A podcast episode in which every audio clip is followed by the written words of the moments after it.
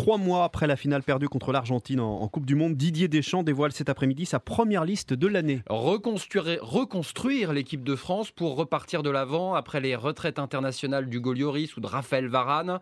Le sélectionneur, prolongé jusqu'en 2026, démarre un nouveau cycle pour le début des qualifications à l'Euro 2024. Il y aura donc du 109, Nicolas Georgerot, mais pas non plus de révolution. Oui, continuité car il y aura une large partie du groupe présent au Qatar. Il y a 88 jours, c'était France-Argentine, mais avec quelques nouveaux visages. Trois joueurs ont annoncé leur retraite internationale, Loris, Mandanda et Varane. C'est surtout au poste de gardien que s'ouvre une nouvelle page. Mike Maignan de l'AC Milan va devenir numéro 1.